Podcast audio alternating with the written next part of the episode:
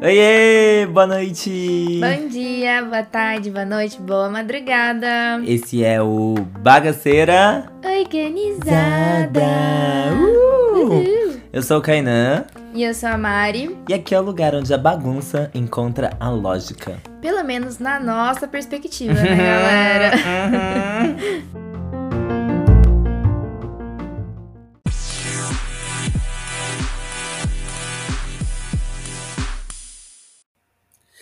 Epa, epa, epa, epa, hello, meus amores! Oiê! Estamos aqui com mais do que novíssimo. Hoje é bagaceira furando a bolha. Eita, nem ele fala certo, é estourando a orelha. Ai, estourando. É que eu já me imaginei com a agulha assim, ó. Bom, depois a gente abre uma votação se vai ser o furando ou estourando, hein? Que eu acho que o pessoal pode participar. O que, que vocês acham? A gente fura ou a gente estoura? O que, que dá? O que, que é mais importante? Ah, mas calma, vamos introduzir, né? A gente tá Vamos, vamos. maravilhosa. A Priscila, gente, é uma amiga minha de faculdade, ela é muito maravilhosa. que eu só acompanho ela pelo Instagram agora, né? Mas aí eu chamei ela pra conversar com a gente sobre uma coisa que todo brasileiro quer saber, como que é morar fora do Brasil. E aí, Pri, dá um oizinho pra todo mundo. Olá, todo mundo. Tudo bom, Pri? Tudo certo? É, bom, a- aqui são 4h20, um horário sugestivo, não quis dizer nada, mas que horas são aí onde você tá? São 8 e 18 Acho Ai, que vai ser 8 e 20 né? 8h20. E onde que você tá, Pri? Eu tô em Dublin, na Irlanda. São, Pri. Acho que é. São, é São Patrício ou São Vale- Valentim? Que é São daí? Patrício. Amor. São Patrício. St. Patrick's Day, tudo verde, 4h20. Ai, que horror. Parece que. Ih, Ludmilla! Alô, Ludmilla! O que que tá acontecendo, mulher? Voando pelos ares. Ai, ai. Pri, a gente te chamou aqui porque a gente quer muito saber, sabe? Como que foi toda essa trajetória sua, sua decisão de mudar do Brasil pra fora. E como que tá sendo aí? Então vamos começar aqui no Brasil. Ó, Da onde que você, onde que você nasceu? Conta pro pessoal onde que você fez faculdade e tudo mais. Um pouquinho da sua história. Uma breve história sua aí, amiga. Bom, vamos resumir a história, né? Eu nasci no- na cidade interior de São Paulo, São João da Boa Vista. Opa, que perto. E bem pequena, mas tem gente que nasceu em cidade muito menor e fica falando que a minha cidade é grande. Eu não acho ela grande. É Quantos habitantes tem lá, você sabe?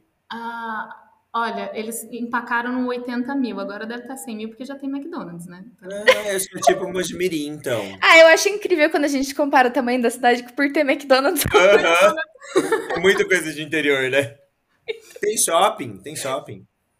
nossa, nem sei agora. Deve ter uns supermercados muito grandes lá, com umas, tipo, galeria, assim, mas eu acho que shopping não tem. Não Acho que shopping não tem. Deve ser tipo um boulevard. Agora, E- continuemos. Enfim, eu acho que é uma cidade muito pequena. É, é, pra mim é pequena. e eu acho que. é, não, eu acho não, né? Eu, eu tive uma infância assim bem tranquila. É, meus pais foram bem, sempre muito bem é, liberais, ou que entendia bastante a gente, assim, para deixar a gente livre para conhecer, é, farrear, essas coisas assim, né? Mas é, eu acho que, que foi uma infância bem, bem, bem comum. É, a gente nunca faltou nada pra gente, nunca foi. de- é aquela coisa de classe média, né? Classe Sim. média, classe média alta. Eu acho que todo mundo, a maioria do Brasil é dessa classe e é bem sofredora, assim, mas, mas nunca faltou nada pra gente. É, escola, minha mãe sempre quis, é, fez questão de colocar em boas escolas, apesar de eu ser péssima aluna quando era Nossa, eu tinha uma preguiça, porque não era falta de capacidade, gente, era preguiça mesmo. Isso que era o que mais ficava. Eu vou Minha julgar a preguiça? eu Jamais. 10 em tudo, ela falava, por que, que você não estuda, menina? Eu E- Mas, ô Pri, você sempre foi da área das artes? Que eu Sim. lembro na faculdade você cantava. Eu, eu sempre fui das artes, porque desde meus 10 anos de idade eu fiz teatro. Ah, Então, eu acabei que eu fiz 10 anos de teatro na minha infância, né, desde os 10. E sempre procurei, assim, a- a- essa parte. Ai, gente, desculpa, eu tava comendo no mudo. Vai vazar pros ouvintes. Mas São João tem uma tradição forte de teatro, né? Tem uns Tem, tem a teatros semana da aí. Pagu, é, tem a semana da. Qual que é aquela outra que tem, gente? Tem, nossa, tem várias, assim. várias- foi até o Ian Tiersen, sabe? Nossa, eu não Da sabia, Americolano.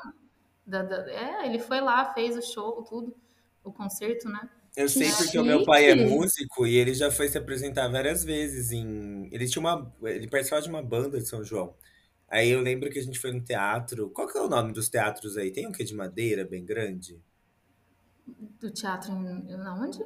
Aí Em São João. Aí, aí é São ótimo. João? aí é ótimo, porque lá não dá. É o teatro municipal, né? Não, não sei se tem nome. Nossa, eu, eu tinha alguma coisa com madeira na minha cabeça do nome. Mas eu lembro que, que tem, tem grupo de teatro. É, é- Nossa, eu existe não uma- sabia que Uma São João tradição tinha. artística. Nossa, não fazia ideia. É uma pegada bem cultural, assim. São João é bem bom nessa, nessa área, assim. Eles levam bastante coisa legal. É, Ah, eu eu- tinha lembrança disso. E aí. Meus pais também são dessa área, né? Então. Ah, seus pais são? Assim, não, não que eles são, eles eh, introduziram a gente. Meu pai ama jazz, ama Hum. coisa de Oscar e assistir filmes, enfim, é bem cultural também. Eu cresci escutando música clássica, minha mãe tentando me colocar em aula de piano, eu fugindo para fazer lição de casa. Eu adoro que começou. Ah, uma coisa bem normal. A minha mãe escuta música clássica que me coloca na aula de piano. Claro, É que a família é artística, né? Eles gostam e colocaram. Ela faz sentido. tentaram, pelo menos. Tentaram. E aí você foi parar lá na faculdade que eu fiz também, lá em Poços. Foi isso. E aí eu fui parar fazendo arquitetura, né? Que era a coisa mais. Na realidade, eu fiz. eh, como que chama? Eh, aquele teste vocacional que você faz. Sim. sei. Ideia do que eu queria fazer. E eu queria fazer artes cênicas, na verdade. Aí todo mundo da família falava assim: não faz, não dá dinheiro, aquela, né, aquela ladainha de sempre. Aham. Não que eles estejam errados, né? Porque é difícil ganhar dinheiro nessa área. Mas aí eu falei: ah, vou fazer um teste vocacional para ver se eu consigo me interessar por alguma outra coisa, né? E eu ficava fazendo planta de casa no cursinho, né? Antes de entrar na faculdade. E Olha. a Aí foi lá fazendo a consulta, o teste vocacional, deu direito, relações internacionais, é, teatro, música, enfim, deu um monte de coisa. E aí deu, deu arquitetura também, mas eu fui fazer direito, porque sei lá. Ah, você iniciou no direito? Eu não comecei, eu fiz a prova, Ah, ainda passei em quinto, olha isso, pra quem não estudou nada, até que eu passei. Ah, arrasou. Gente, você não tem noção, a preguiça que eu tenho. Mas enfim. e, e por isso que eles conseguiram me transferir para arquitetura, porque chegou na matrícula, eu falei assim, quero mudar para arquitetura. Ela falou assim, se você não tivesse passado e- nos cinco primeiros, eu não te passaria, não dava para trocar. E por isso eu consegui trocar. E aí eu nem fiz a direito, eu fui direto para arquitetura. ai, Pulei que beleza. arquitetura, né? Eu só fiz a prova de direito e fazer arquitetura. Amiga, para uma preguiçosa, você se deu muito bem, hein? Muito bem. Foi super bom. E aí você chegou a formar, Pri? Que eu já tinha saído da faculdade quando você. Formei, formei. É, formei, depois eu fui trabalhar ainda em São João mesmo, com a Paula Magalhães, sabe? Aqui Ah, sei. professora. Sei, Fui sim. trabalhar com ela, a gente fez alguns projetos e aí eu mudei pra cá. Foi basicamente isso, assim. Foi bem. Esses últimos anos. E aí, quando que você mudou pra Não, aí?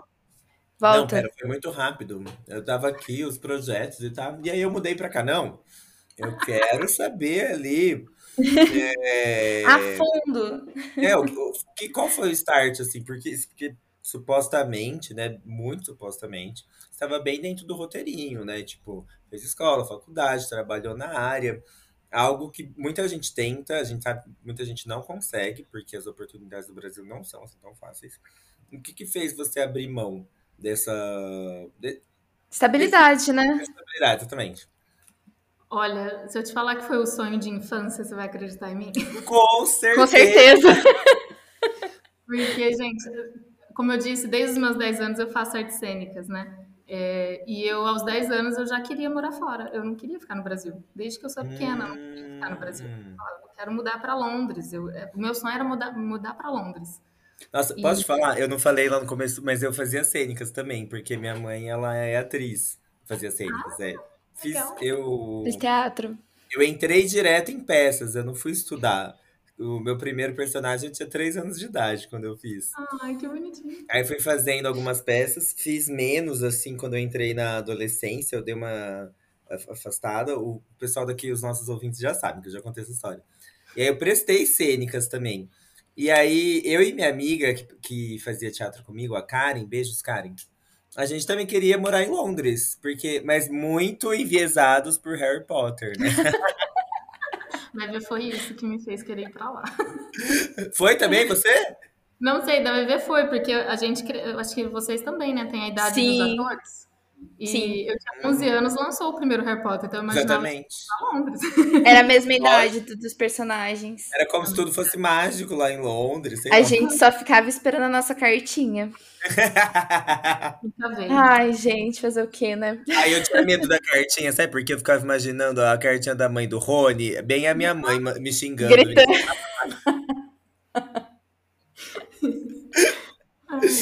Ai, ai. Mas, ô Pri, como que foi essa decisão? Foi um processo assim? Ou você simplesmente falou, vou voltar pro meu sonho de criança e vou Não, embora? eu- eu sempre mantive isso na minha cabeça. É, Eu, eu sou um tipo de pessoa que sonha acordada o tempo inteiro. E eles falam que não é uma coisa muito saudável, mas é, às vezes quando você é criança e você sonha com alguma coisa, você quer imaginar como seria aquilo. Então vo- Sim. eu ficava o tempo inteiro imaginando como seria morar em Londres, como seria morar em outro lugar, como seria fazer isso, como seria fazer aquilo. Então eu acho que eu nunca deixei de, de querer morar em Londres. A minha vida inteira eu passei pensando nisso, desde os meus 10 anos. Então, é, de, de- real foi um, um processo. Mas até eu realizar esse processo, colocar em prática, demorou. Uhum. Então, e, e, lógico, faltou muita oportunidade, faltou dinheiro, faltou muita coisa. Então, até eu conseguir realizar, demorou bastante. Eu ia perguntar sobre dinheiro mesmo. É, o fato de você estar formada, estar trabalhando ali já na área, come- você começou a ganhar uma grana e aí isso permitiu que você sonha, é, tirasse do sonho e colocasse nos objetivos? Foi algo que ajudou? Foi basicamente isso. Eu acho que também foi um processo de criar é, como que se uma, uma, uma maturidade mesmo. Acho que é uma maturidade da ideia. Porque Quantos quando anos você tinha? e seus pais têm dinheiro para isso, é fácil conquistar, né? Seus pais Ah, pagam, sim. você vai. É, quando você é criança, não tem o dinheiro, mas quer fazer, você tem que chegar num ponto em que você tem uma maturidade para guardar dinheiro, para trabalhar, para conquistar isso junto com seus pais, né? Que, lógico, meu- minha mãe e meu pai, eles me ajudaram muito nisso, nesse, né, em pagar os documentos, porque eu fui direto para a Itália tirar a cidadania, porque a minha mãe ela não queria que eu viesse sem nada, assim, ela queria que eu viesse segura de que eu pudesse ficar legal no país, que eu pudesse me desenvolver aqui de uma forma mais é, livre. Então, ela me ajudou e eu, trabalhando, consegui juntar dinheiro para conseguir vir para cá. Ah, então o primeiro país que você foi foi pra Itália. Foi, foi para Itália. E quantos anos você tinha, Pri? Não, foi três anos atrás. Ah, eu é bem recente. Hã? Sabe porque na minha Tinha- cabeça tá há sete anos. Tá sete anos. eu tinha 27. Ah, então você, você trabalhou um bom tempo até com arquitetura. Eu trabalhava na loja dos meus pais, que a gente tem o Dota Ferragens lá no, em São João. Eu ajudava minha mãe na loja porque ela teve que demitir funcionário, que tava, né? Classe média, classe média é uma merda, né? É uma merda. E então minha mãe, como eu tava, já tinha me formado, eu fiquei ajudando na loja e no computador eu fazia os projetos de arquitetura com a, com a Paula e também abri duas empresas de tipo startup, né? Que é pequenininha. É uma de Maria Berlocks, que eu vendia os Berlocks, tipo Pandora. Eu amava, Aham. miniatura, então eu queria vender. eu, fiz por pura diversão. E o outro era Open Identidade Visual, que eu fazia identidade visual de empresas e pessoas é, que trabalham sozinhas, né? Que são Nossa, menina, multifuncional, hein? funcional. Ah, eu entendo. Os boletos aparecem, a gente A precisa gente, não não, a gente entende. A gente- Fora que eu vendia coisa também naquele enjoei, sabe? Vendo até hoje. Olha só! Eu entendi porque você e a Mariana né, fizeram amizade. Empreendedoras! Mulheres empreendedoras! Vamos E lá, na época de faculdade a gente nem pensava nisso, não. A gente saía junto, Mas bebia. é, a gente chegou a morar a no mesmo energia. prédio, não foi, Pri? fazia estrogonofe lá em Tinha casa. estrogonofe, era assim, era rolê de faculdade. Essas coisas a gente nem se preocupava, não era momento. É... Mas o que, que eu ia falar? Ô, Pri, e teve algum momento assim, por exemplo, quando você tomou essa decisão, você foi. Depois a gente volta para essa cronologia. É... Mas que você se viu assim, diferente das pessoas ao seu redor? Nossa, eu acho que eu me enxerguei diferente das pessoas desde sempre, viu? Porque eu sempre fui esquisita. Minha vida esquisita, é estranho.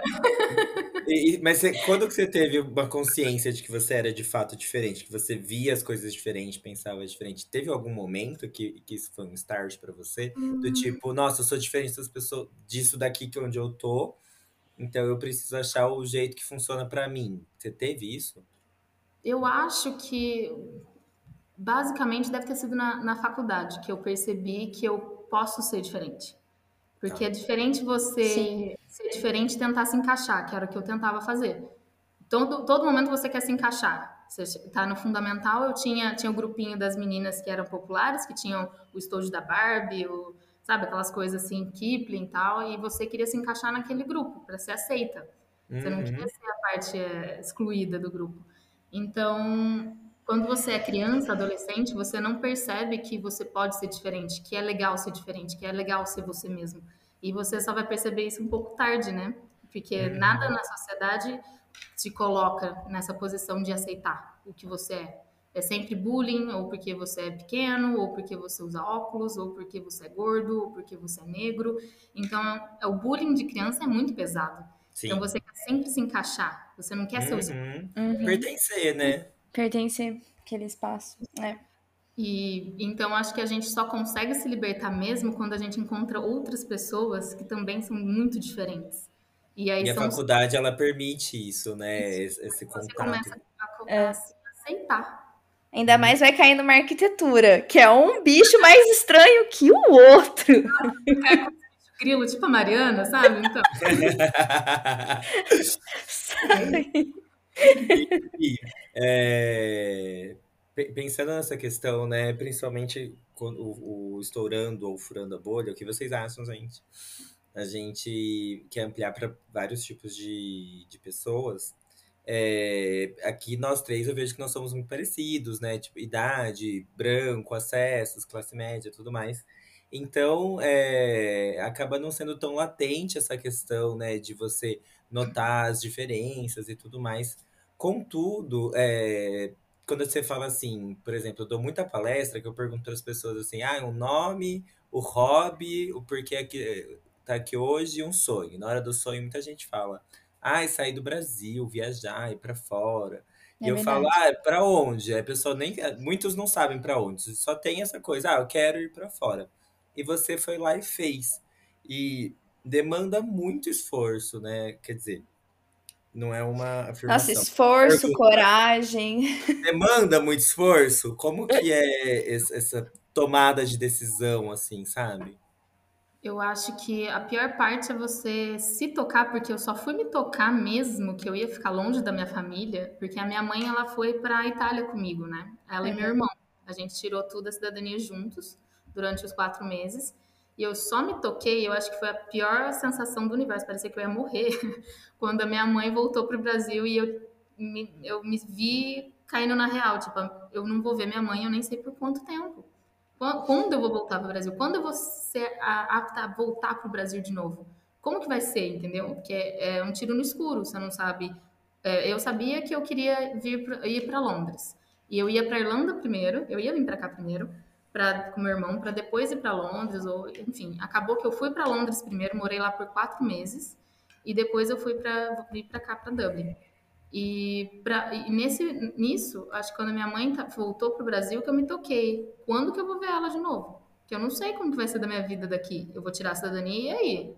Quando que eu vou ver minha mãe, meu pai, meus você amigos? tava assim, sem emprego, o vínculo de estudo, nada.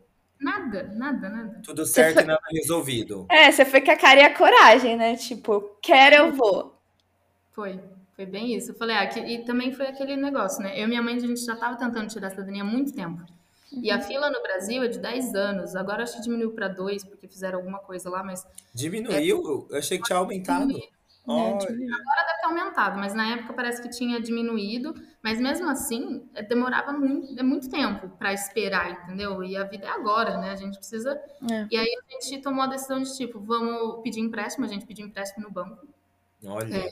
Eu, com um projeto que eu fiz com a Paula, ganhei uma grana, guardei aquela grana. Com as vendas que eu fiz, ganhei uma grana também. É, a gente. Planejamento, né?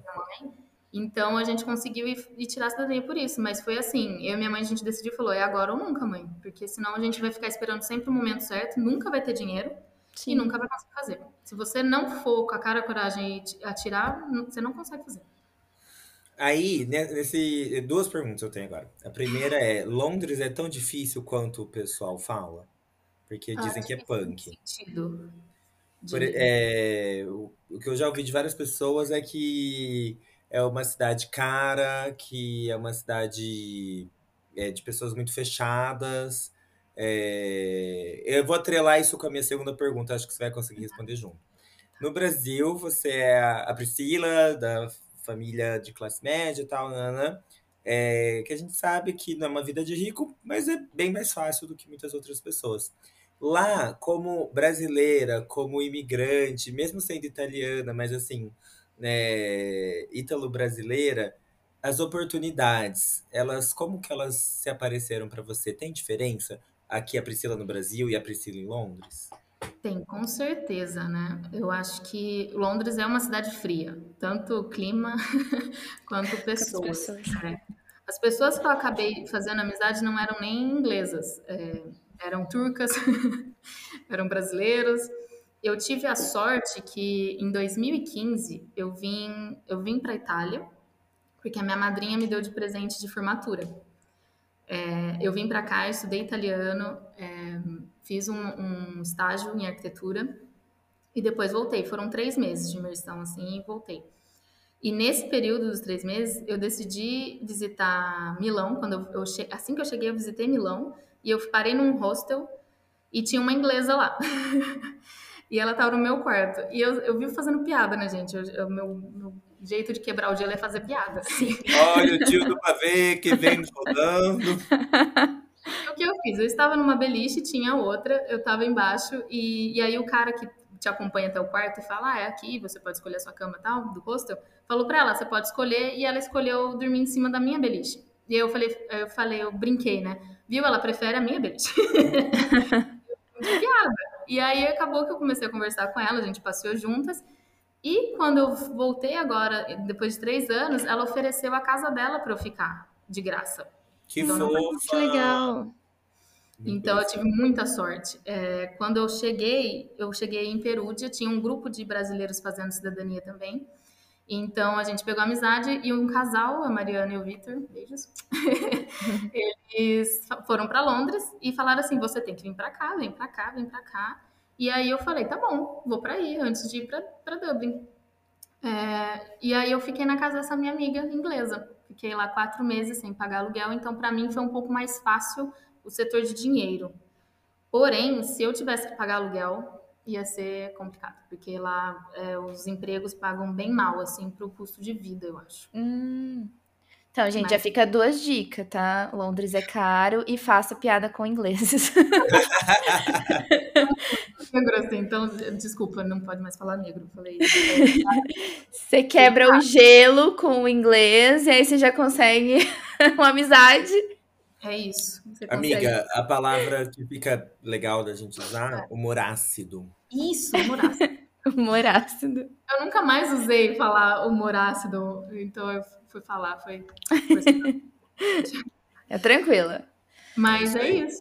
Mas Londres é caro, sim. Mas dá pra sobreviver, não é, não é uma E aí, você chegou a trabalhar lá em Londres ou não? trabalhei. E eu, eu- uma coisa que eu fiz questão foi de trabalhar como garçonete. Era uma coisa que eu tinha na cabeça. Eu queria trabalhar como garçonete.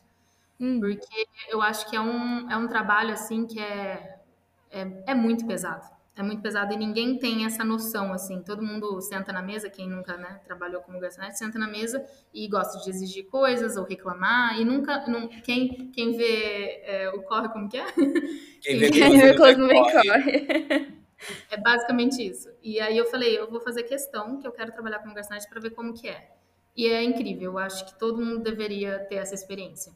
Porque você fica muito mais humilde, pé no chão, porque você serve as pessoas, sabe? Com E é, certeza. é muito estresse, é muita correria, é- era muito busy o restaurante.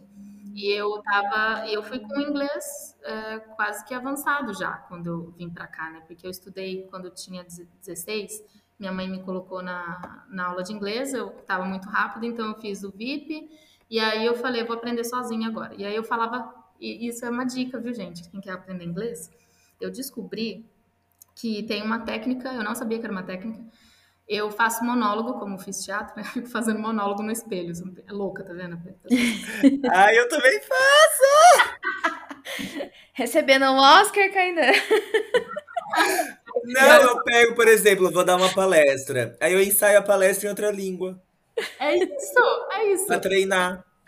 E eu faço, e eu faço até hoje, eu falo comigo mesmo em inglês. Eu não consigo falar sozinha em português. É, Eu já acostumei tanto que eu falo inglês. E isso é uma técnica para aprender inglês. Você falar com você e, e pensar em inglês, emergir, emergir Olha só que curioso. E é isso que me fez é, ficar, conseguir falar inglês, porque eu acho que a parte mais difícil das pessoas quando estão aprendendo é o É. falar, desenrolar a língua. e eu Nossa, o querer, meu é o ouvir. Você acredita? Mas ouvir também é bem, bem complicado por Nossa. causa de, de, de sotaque, né? É, Não. sotaque. Mudando, mu- é, fazendo rapidinho, mas já volta. Esses dias eu tive que ligar para Apple dos Estados Unidos, porque deu um. Eu tentei comprar um iPhone lá, não rolou, aí eles é, fizeram o estorno, mas deu uma diferença no meu cartão. Enfim, tinha que resolver o babado. Aí eu Uhum. liguei na Apple Brasil, aí eles falaram: Ah, como você comprou por lá, você vai ter que ligar lá. Eu falei: Pode me passar, querido, inglês e espanhol. Pode pôr no inglês. Aí colocou no inglês. Aí o pessoal da Apple é muito amorzinho. Eles são muito fofos, tanto no Brasil quanto lá. E aí eu falei com a menina: Ah, então faz um tempo que eu não falo. Desculpa se tiver meio ruim tal. Sou brasileiro, blá blá blá blá blá blá. Fui falando. Pra falar, ok até. Esqueci uma palavra ou outra. Por exemplo, eu não conseguia falar estorno. Eu não lembrava que era, que era refound. Aí a ligação tava ruim umas horas. Aí eu pedi, teve uma coisa que eu pedia pra ela repetir, que eu pedi umas quatro vezes. Aí eu falei assim, ai, ga- gata não, né? É, falei, "Ai, amor, é, desculpa, mas eu preciso melhorar o meu listening, sabe? Já faz tempo que eu não uso. Aí ela super fofa. Imagina se você não falasse que é brasileiro, eu não ia imaginar. Aí eu já fiquei, ah, meu amor! É muita Britney Spears é à toa, querida! Dei meu nome, honrei minha professora de inglês. Aliás, tem que mandar um áudio pra ela. Ó, tô arrasando, hein? Tô arrasando. Escuto nada, mas pra falar. Fala, vai. Vai que vai. Ai, menina. É isso aí. E aí, então, Londres, você ficou um tempo lá, e aí depois você foi pra Dublin. Isso aí já tava programado na tua cabeça ou tipo. É, eu queria saber por que você saiu de Londres. Não, eu, foi uma, baguncinha, na verdade, porque eu ia. Real, eu ia primeiro pra Dublin, aí depois decidi ir primeiro pra Londres. Aí em Londres eu me frustrei e aí eu vim pra Dublin. foi basicamente isso.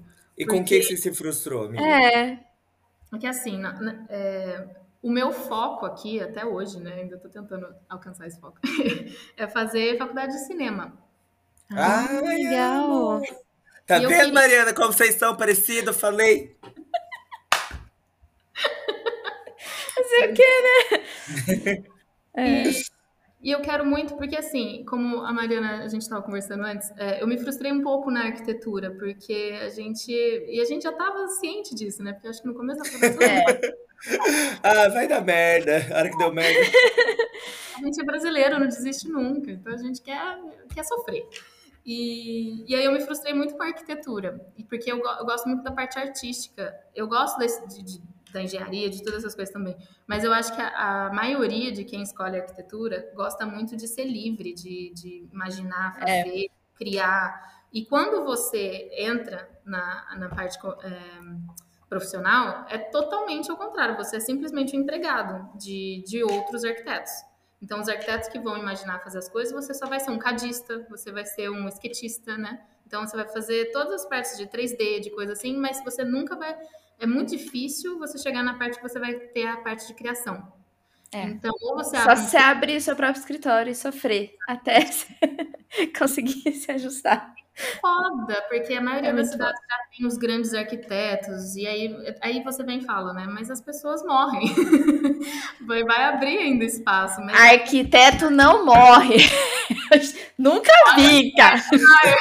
ele durou muito. Ô, Niemeyer quê? 105? Por 103, 105. Nossa, velho. O Niemeyer foi mais de 100.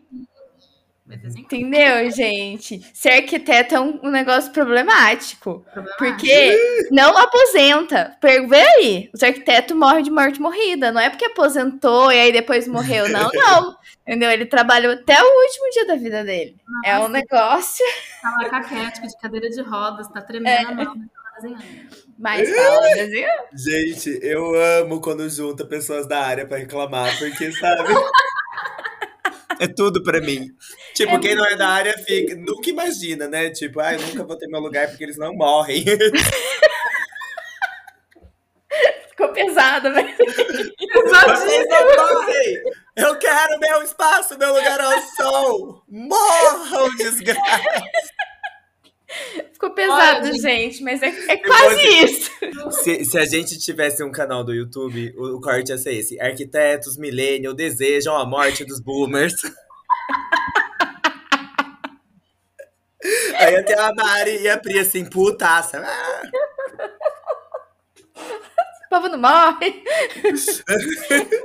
Não abre espaço. Jovens desejam a morte de arquitetos. E aí os que têm espaço são os que têm dinheiro, é isso. Tipo isso. Basicamente. É, nada novo sob o sol. Nada novo sobre isso. Eu acho que todas as profissões, viu? Acho que até na moda é assim também, né, Karina? Ah, eu ia falar que principalmente as criativas. É. Principalmente. Sim. E eu acho que uma coisa importante também, a nossa faculdade, ela era muito desse negócio social. Eu não sei, eu acho que na sua parte também, né? Sim. Eles sempre mandavam a gente fazer, fazer prédios, tipo, auditórios e museus e isso e aquilo. Cara, eu nunca peguei um museu na vida pra fazer, sabe? Aí você sai de lá com uma ideia maravilhosa de que arquitetura é para todos, e na realidade não é não. É só pra quem tem Ai, dinheiro. Amiga, é Entendeu? meu sonho É que... É meu sonho que a prefeitura de Mojimirim construísse um museu de verdade aqui, sabe? Com estrutura. Porque, ai, o nosso museu é tão chinfrim, tadinho. Ai, vida, mas isso aí, todas as cidades é muito chinfrim. Eles não dão valor pra isso.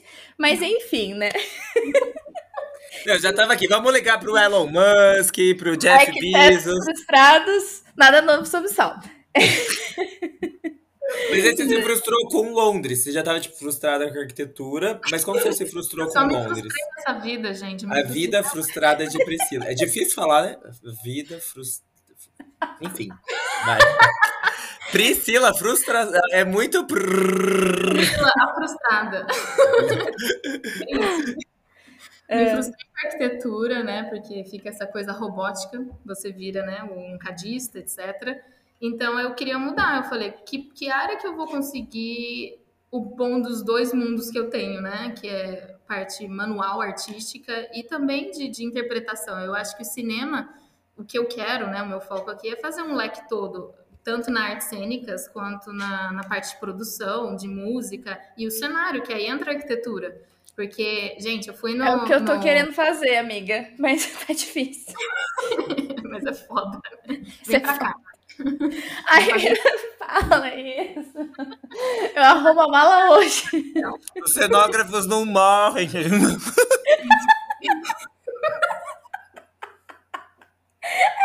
Ai, Deixa a gente reclamar de outros profissionais. que horror. Meu Deus. Gente, Mari, eu fui num, num estúdio em Londres do Harry Potter, pra vocês verem. Ai, fui eu no- vi as fotos. É muito maravilhoso. impressionada, porque eu já sabia que arquitetos trabalhavam no cinema, mas eu não sabia que em grandes produções assim de, né, né, de fantasia, eles eram tão, eh, tão reco- eh, recomendados, assim, são arquitetos mesmo, eles tinham as, as salas deles, eles faziam as vilas, eles fizeram o Beco Diagonal, a maquete, tem tudo Que lá. Bafo. Que Então, bafo. Eu achei incrível, porque assim, é, é o que eu quero, é a coisa de imaginar, de fazer e, e ser louco, entendeu? É, Botar Exatamente. Que, existe, que, no, que a matemática não consegue colocar, entendeu? E eu fiquei assim, mais encantada ainda. Já, o que eu já queria, eu queria mais ainda. E, e eu gosto, eu queria o leque todo, porque eu sou. Gente, eu, eu, eu tô numa fase de aceitação disso de mim, viu? Porque eu gosto de muita coisa ao mesmo tempo. Então, eu, que nem eu falei para você. Exato, eu também. Maria Lopes fazia o design gráfico, eu era arquiteta e ajudava minha mãe na loja. Então, é tudo ao mesmo tempo. E eu já eu tô, eu tô aceitando, tá? Às vezes eu aceito, às vezes não. É, tudo Mas... bem ser multifuncional. A gente tem que aceitar. Mas a, a, grande clique que me deu foi ontem, anteontem, olha isso, porque com a minha psicóloga eu estava conversando com ela. e eu falei para ela que eu acho que a, o meu motivo maior de fazer cinema é que ir, ir para a área, se for de atuação, é que eu vou poder ser tudo que eu imaginei já ser, entendeu? Advogada, eu vou poder ser médica, e eu vou poder fazer o cenário, que é como arquiteta, e aí eu, entendeu? Então acho que é um Sim. mundo assim que vai abrir todas as portas que eu quero. E, e, num período curto. Eu não vou precisar fazer seis anos de medicina para ser médica. Eu posso fingir ser uma. Então, é, é ah, tipo... entendi. Atuando mesmo. É, é atuando. Ou, e no back, no back também, filmando. Ô, Pri, eu acho super legal é, quando tem o, o, artista que ele tá envolvido meio que 360, né? Por exemplo, você vê os shows da Beyoncé, a Beyoncé, ela tá lá cantando, mas ela tá pensando figurino, ela tá pensando captação de imagem, ela tá Com pensando certeza. fotografia, ela tá pensando edição. E isso traz, assim, um, um, não só um refinamento, mas um direcionamento de ideia que é muito mais refinado, é, acaba sendo até mais inovador. Porque Sim. a pessoa ela tem um olhar do todo, né? Parece que tudo conversa olhando para o mesmo lugar. Eu acho isso foda fantástico, é fantástico. Então, acho que esse é o meu grande foco aqui, né? Vamos ver. Mas aí, essa escola de cinema que você tá pensando, é aí em Dublin ou. Então, aí que vem a minha frustração de Londres. Isso, é, você ainda, amiga. frustração e frustração. A minha frustração em Londres foi que eu imaginei que eu poderia fazer uma faculdade de cinema lá. Porque é um grande núcleo, se você for pensar a maioria da, das grandes produções é, da Europa é em Londres. É, a maioria dos filmes é de Londres, é do pessoal, né? É dos ingleses. É, tem, lógico, francês, tem italiano, uhum. tem tudo, mas são menores comparado à, pro, à propagação que dá de, dos filmes de Londres. É Warner Bros., é, enfim, toda essa parte. Então pensei comigo, vou fazer em Londres, que aí o campo vai ser maior. Só que é uhum. absurdamente cara a faculdade lá. E se você uhum. não é nativo ou é, nativo, é só isso, você paga muito caro. Mesmo sendo italiano, mesmo tendo a cidadania, é, é, muito caro, era muito caro. Eu falei, eu não vou conseguir trabalhar como garçonete ou como qualquer outra coisa, ou mesmo que eu entrasse na, num trabalho de arquitetura, qual, qual tempo eu ia ter para fazer a faculdade? Uhum. Então, não dava, não dava, de jeito nenhum. E aí eu desisti, eu fiquei frustrada, eu falei, não vou fazer. Entendi. Aí eu vim para Dublin, porque meu, meu dois melhores amigos estavam aqui e meu irmão estava para cá. E eu falei, eu tava assim, também sozinha lá, sabe? Mesmo que essa minha amiga de Londres é, e, os, e, o pessoal né, de Perúdia, eu ainda estava bem sozinha, assim, sabe? E eu precisava de uma parte mais família. E aí eu vim para Dublin e eu pensei, por que não eu faço a faculdade de cinema em Dublin? E aqui tem muito campo também. E eu não sabia. Aí eu comecei a pesquisar e vi que aqui também tem muita produção. Olha que legal! Muita coisa. Ô, e aí, eu... Oi? Nesse momento que da frustração, demorou para você passar pela autoaceitação? De tipo. Ah, de chegar nisso, sabe? Ah, fiz todo um rolê para chegar aqui. Ah, consegui. E aí você chega aqui, tipo, putz, não consegui. Demorou para você é, se entender e se aceitar dentro dessa questão? Tá demorando até agora, viu? não, mentira. Ah, eu acho que conforme você vai atirando no escuro e vai arriscando e vai fazendo, a frustração vai ficando um pouco menor, né? Quanto a primeira sempre é maior. Uhum. Eu agora eu acho que eu já aceitei que, que de fato as coisas mudam o tempo inteiro e eu e, e eu acho que as ideias vão mudando também, né? Que nem eu tinha ideia de ir para Londres fazer a faculdade. Você vai achando alternativas. E, e assim é a vida, né? A hora que você aceitar as coisas. Vai se adaptando. É, se você ficar se agarrando naquilo e ficar tentando, martelando ali, você vai só se frustrar e não vai conseguir. é, você tem que abrir as portas para as outras oportunidades, que às vezes você vai chegar lá eventualmente. Talvez, quem sabe, eu não vou fazer alguma coisa em Londres, mas talvez não é isso. Então, o caminho às vezes é por aqui. Então, vamos tentar aqui, entendeu? Então, aí, a partir do momento que você se abre e você aceita, você consegue. A importância da de, de, gente enxergar diversas perspectivas, né? É isso, tem Com sempre uma- certeza. E Pri, foi muito difícil arranjar trabalho aí? É, então, eu não sei, eu acho que eu tenho a bunda um pouco virada para a lua, sabe? Porque todo, todo lugar eu achei um emprego fácil, que nem a de garçonete em Londres, a minha amiga falou do lugar, o turco lá me contratou e deu tudo certo.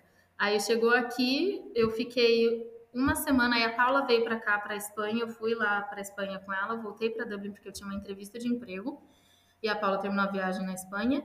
E aí, é, nessa entrevista era do, do currículo que eu tinha deixado na loja da TK Maxx. E aí eles, no, no dia que eu, que eu levei o currículo, né, que eles falaram que estava contratando, eu levei lá, a moça leu, já fez o, o teste, eu voltei para casa, ela já me chamou de novo, falou, tem entrevista. Então, no mesmo dia eu fiz tudo, já fui contratada. Nossa. tá errado. Mas é, é- é simples assim ou você realmente teve sorte? Porque assim, na minha concepção, eu fico pensando assim, o que que eu escreveria num currículo? Sabe? Porque, querendo ou não, eu trabalhei muito mais como arquiteta toda a minha vida do que com outras coisas. E aí você fica assim, eu escrevo as coisas que eu sei fazer ou eu escrevo as coisas que eu já trabalhei com, sabe? Então, o grande que aqui, que eu descobri agora, quando eu mudei para esse emprego que eu tô agora, foi que eles têm um jeito de fazer o currículo, sim. E o que você pode fazer é, é o que, qual que é o foco do, do- do emprego que eles estão pedindo? É customer service. Então você vai usar arquitetura voltada para o customer service. Você não vai falar que você mexeu com AutoCAD, você não vai falar que você mexeu com SketchUp, você não vai falar que você fez 3D. Uhum. Você vai falar que você fez os projetos para clientes, você seguia o que eles falavam, você, entendeu? Você servia. Gestão de pessoas, gerenciamento de produtos, essas coisas assim.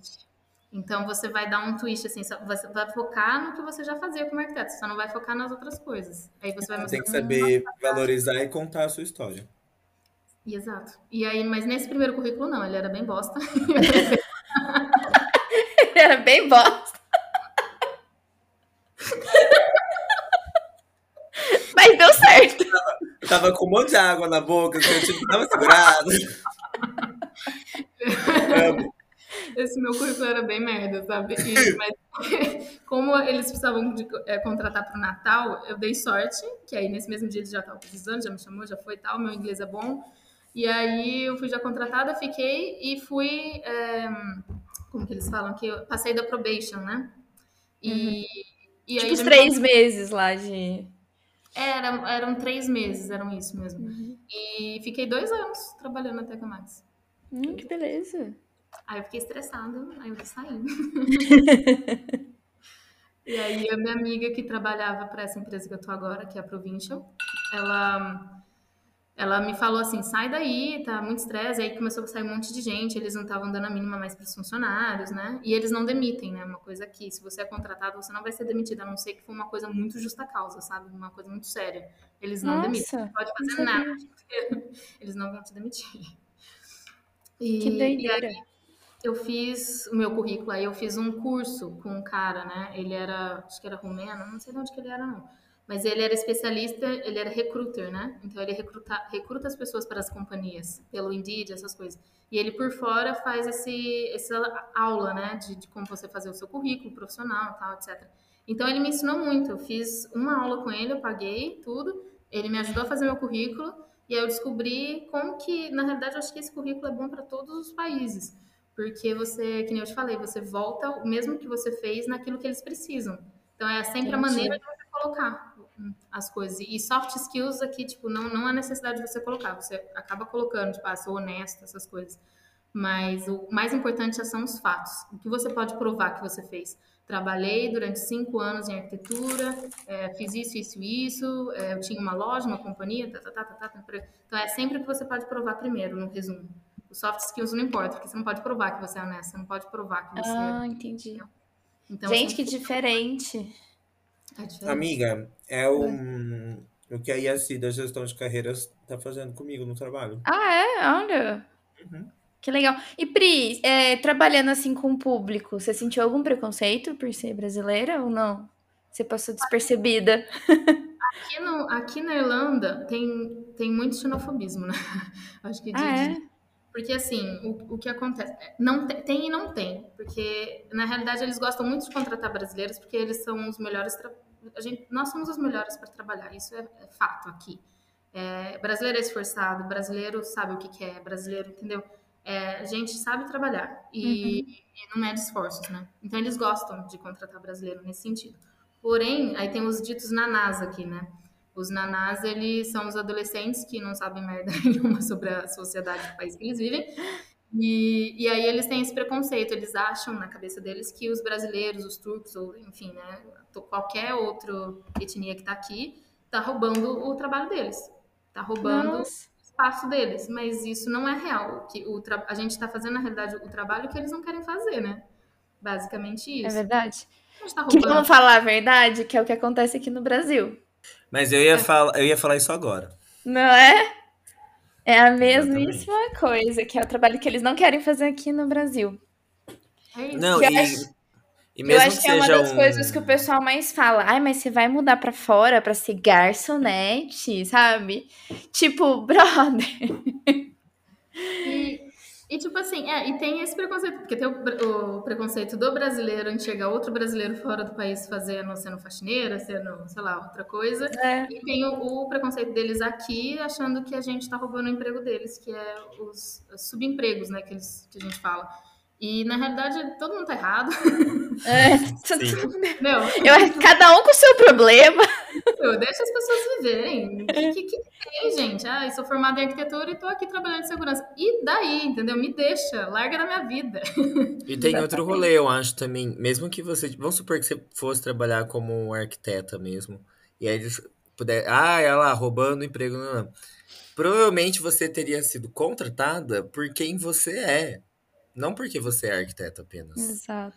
Porque quando você entra num emprego, porque, quer dizer, não todos os emprego, empregos, mas é, muitos que são mais específicos, né? É, você é contratado porque você é, consegue fazer aquilo de uma maneira que só você consegue fazer. Porque se uhum. fosse qualquer pessoa, você seria substituível. Não seria assim tão, tão fácil. Então você não está roubando o emprego de alguém, porque talvez outra pessoa não faria como você faz. Com certeza. Exatamente. Por isso que tem entrevista de emprego, né, gente? É. Uhum. Mas e... eu sempre eu, eu achava que o preconceito era dos mais velhos e não dos mais novos. Isso para mim foi uma curiosidade. Mais, os mais velhos, eles, eles sabem da economia, eles sabem do desenvolvimento do país, eles já foram crianças, eles já viram o país cair, o país levantar.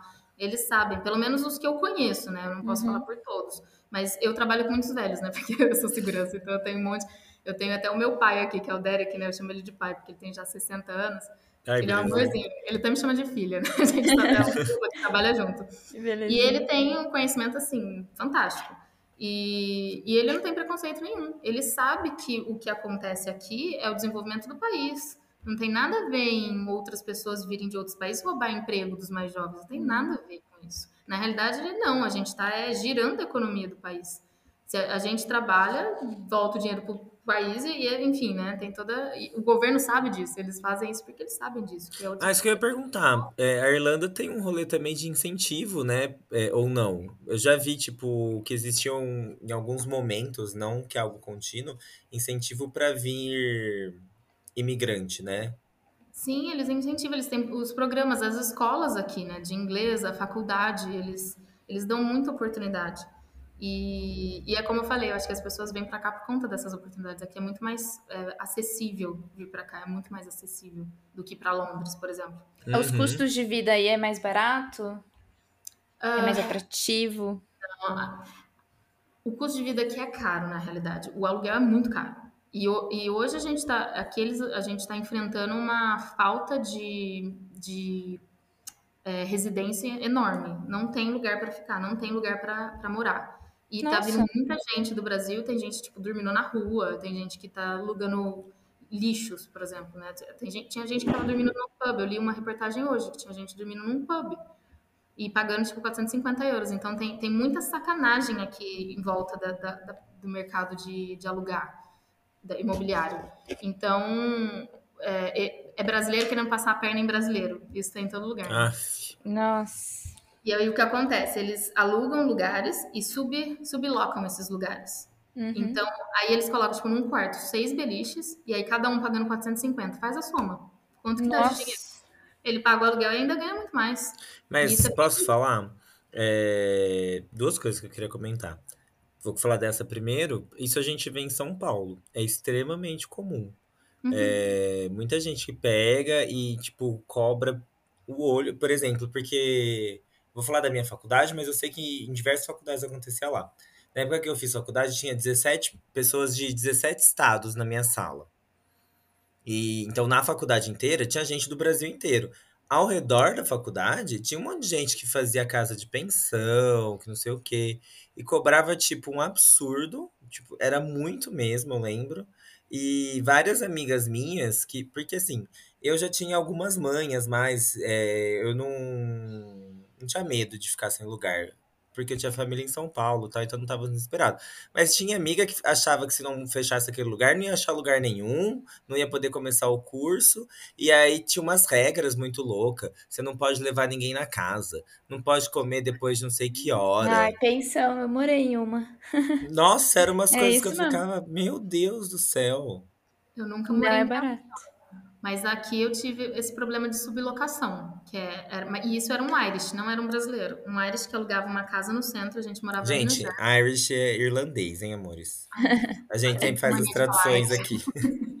Os irlan- era irlandês, tá? E ele, ele, ele acabava ganhando 3 mil por mês da gente, o que dava pra pagar a casa e ainda sobrava aí, sei lá, 2 mil pra ele, devia ser, né? Nossa. Porque éramos em oito na casa. Meu E eu Deus. só fui porque eu fui substituir o meu amigo que estava voltando pro Brasil, que aliás, é, eu não sei, acho que você conhece o, o, o Caio Garcia, que era da banda do Havana. Você lembra dele? Não me é estranho, não. Ele veio pra cá, ficou dois anos aqui, e o meu amigo Lucas veio pra cá também com ele. E aí o Lucas falou assim: ah, o, o Caio tá indo embora, você fica no lugar dele quando eu tava indo de Londres, né? Uhum. E eu fiquei no lugar dele, era só por três meses, o que tá, foi tudo bem, sabe? Era temporário. Mas era uma vaga, gente, que era, era assim, desumana. Porque era é um micro quarto que, imagina que tinha uma beliche e uma cama de solteiro. A cama de solteiro encostava quase que na beliche de baixo. Então, Nossa. Uma cama de casal com uma cama em cima. E a gente pagava cada um 450 euros. Pra Nossa. ficar nesse quartico que tinha mofa. Era, era péssimo, péssimo, péssimo. Mas assim, era só pra pagar o quarto, ou pagava tipo energia, água, essas coisas. Só pra pagar o quarto, eu acho. A gente ainda pagava. Ou era tudo? Eu acho que era tudo já, com energia e tudo. Não me lembro agora. Mas, enfim, Mas mesmo tudo- assim é caro, pra oito pessoas. E a gente fez os cálculos e ele sublocava tal, e tava nem aí, eles estão nem aí. Vira- É pombal e eles estão cobrando o olho da cara, enfim. E os Entendi. subsidiados acabam caindo, né? E aí o que, o- a gente era temporário, aí eu e o Lucas mudamos para uma casa é, no Farville. Ele mora até hoje lá com a namorada dele, aí foi eu, a namorada dele e ele. Eram só nós três.